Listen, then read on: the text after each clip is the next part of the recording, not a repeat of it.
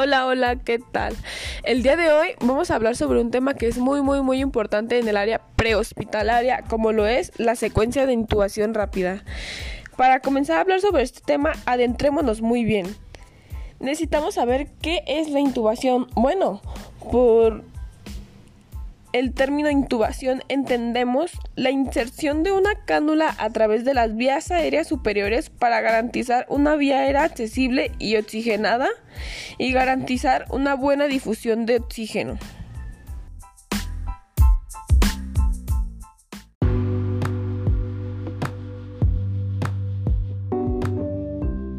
Continuando con nuestro tema de intubación, nos preguntamos, ¿Cuándo es que nosotros tenemos que intubar?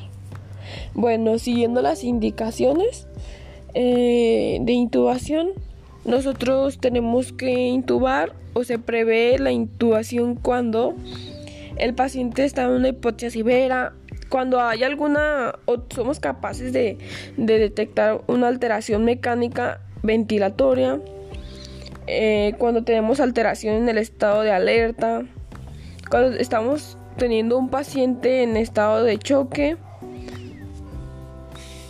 Y después nos hacemos tres preguntas que son la base de todo.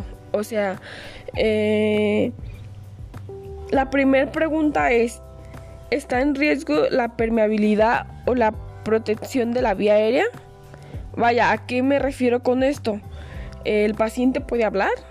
¿El paciente puede deglutir? ¿Puede proteger los reflejos?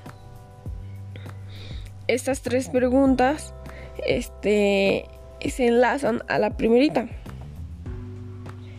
Después nos hacemos una pregunta que es, ¿está fallando la ventilación o el oxígeno? Eh, nosotros somos capaces de percibir una hipoxia. Eh, se prevé la necesidad anticipada de una intubación. Esto se entiende a que si por ejemplo tenemos un paciente un paciente o un adulto mayor con una neumonía severa, con un choque séptico, un paciente que ya lo vemos soñoliento. Eh, a esto no nos damos a, entender con, con nuestra pregunta. La secuencia de intubación rápida consta de siete pasos. El número 1, planificación y preparación. Número 2, preoxigenación. Número 3, pretratamiento. Número 4, sedación, hipnosis con relajación neuromuscular. Número 5, protección y posición del paciente. Número 6, probar el tubo endotraqueal. Número 7, post-intubación.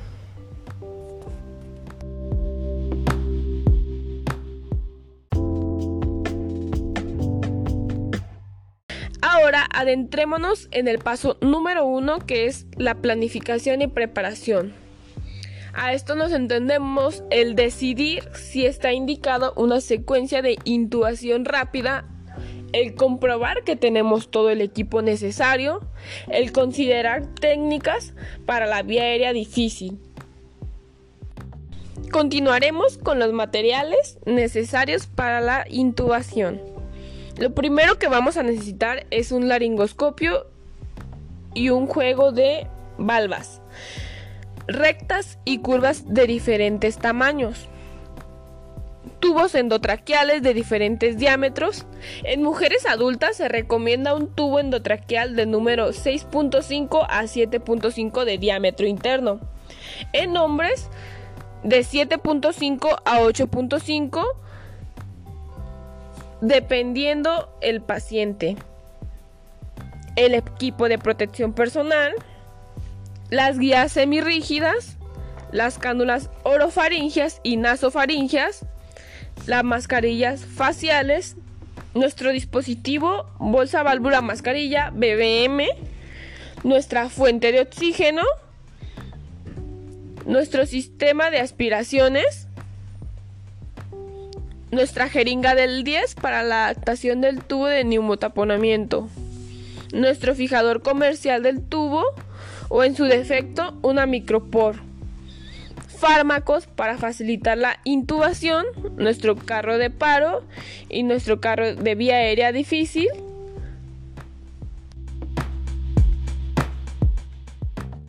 Dentro de nuestra planificación y preparación tenemos que tener muy en cuenta la escala de Corman.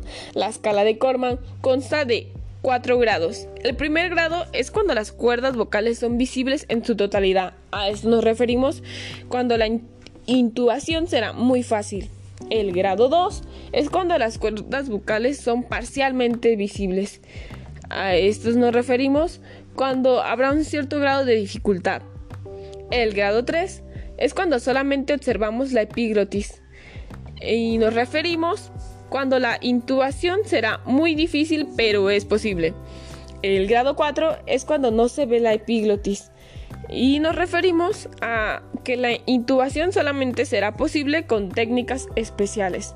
Y esta es la escala de Corman. Continuaremos con nuestro segundo paso de la secuencia de intubación rápida, como lo es la proxigenación. La proxigenación es fundamental para que un paciente supere su periodo de apnea sin que se produzca una desaturación arterial. Y esto permite mantener al paciente durante 3 a 8 minutos en apnea sin hipoxia consiste en la aplicación de oxígeno mediante una mascarilla reservorio durante 5 minutos. Cabe aclarar que un dato importante es que la proxigenación dependerá del tipo del paciente.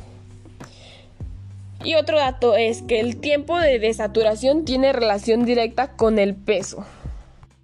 Continuaremos con nuestro tercer eslabón que es el pretratamiento.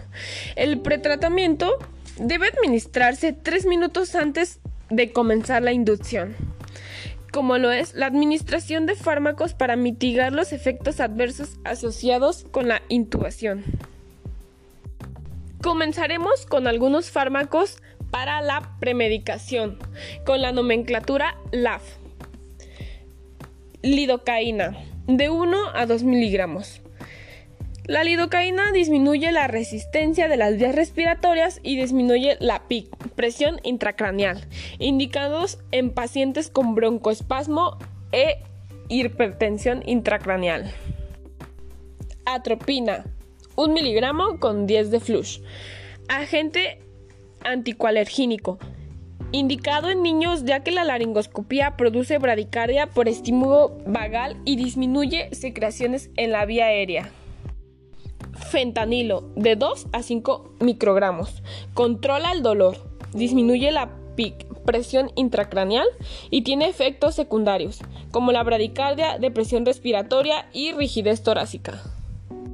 Después tenemos algunos fármacos de hipnosis, como lo es la ketamina. La ketamina estimula la actividad del sistema nervioso simpático, produce un aumento de la presión arterial y de la frecuencia respiratoria, tiene un efecto depresor miocardio, potente efecto broncodilatador y relaja el músculo liso bronquial. Puede producir apnea transitoria. Continuaremos con el midazolam. El midazolam es el más utilizado, con una dosis de 0.1 miligramo. Puede producir descenso de la PAM hasta de un 20%. Posee un efecto depresor central de la respiración dependiendo la dosis. Tenemos el Propofol, de 1 a 5 miligramos. Produce hipotensión transitoria cuando se administra en bolo. Induce un ligero descenso en la frecuencia cardíaca. Presencia un efecto depresor respiratorio dependiendo la dosis. Reduce el consumo de oxígeno y el flujo sanguíneo cerebral con disminución de la PIC, presión intracraneal. Tiopental para pacientes con traumatismo craniocefálico severo, potente efecto depresor cardiovascular e induce impotención. Produce descenso de la frecuencia respiratoria y del volumen corriente dependiendo la dosis. Puede producir apnea de 30 a 90 segundos después de administrarla. Etomidato. Dosis 0.2 a 0.4. Inicio de efecto Produce un descenso máximo de 10% en la presión arterial y el índice cardíaco, con un discreto aumento de la frecuencia cardíaca. Inductor de menos depresor respiratorio. Disminuye el consumo de oxígeno y el flujo sanguíneo y descienden de la PIC, presión intracraneal. Por último, como fármacos, tenemos los bloqueantes neuromusculares. El becuronio con una dosis de 0.1 a 0.2 miligramos. El rocuronio con una dosis de 0.6 a 1.2 miligramos. Siendo este el bloqueante de elección. Es un bloqueante neuromuscular no polarizante y su eliminación es por vía hepática. Ok, una vez que ya hubiésemos cumplido con nuestras 7 P's, o al menos con alguna de ellas, como lo es la planificación, preoxigenación, premedicación, comenzaremos con la inducción del tubo endotraqueal. Siempre antes tener en cuenta y hacer un chequeo final de que todo, todo, todo esté en orden y teniendo muy en cuenta nuestro plan B. ¿A qué me refiero con plan B? A cuando si se llegase a presentar una vía aérea difícil, una vía aérea fallida, eh, tener nuestro plan B como podría ser una mascarilla laringea.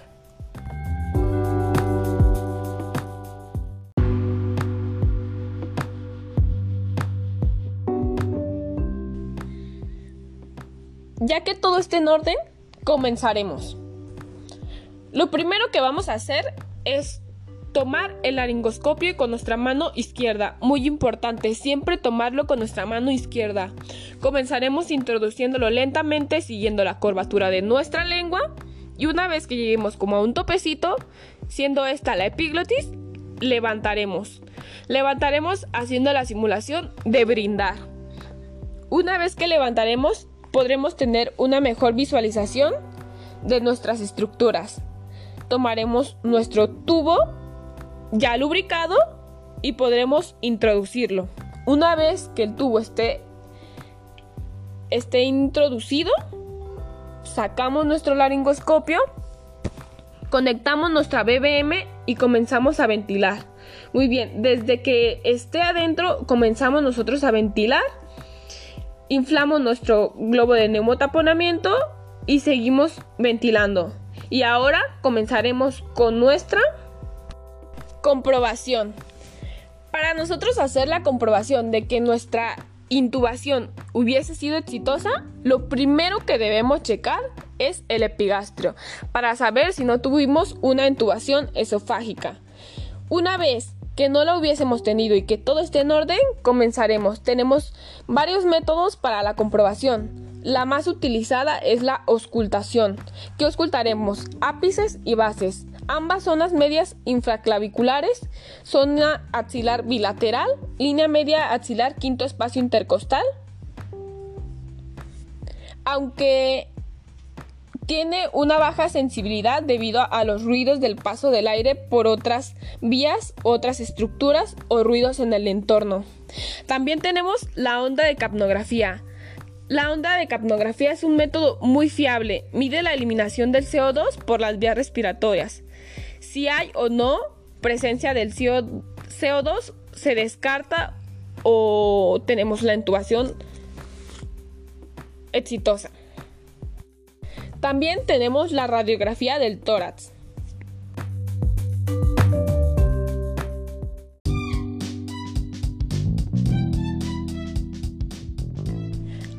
Tenemos la posintubación, siendo esta nuestra última P.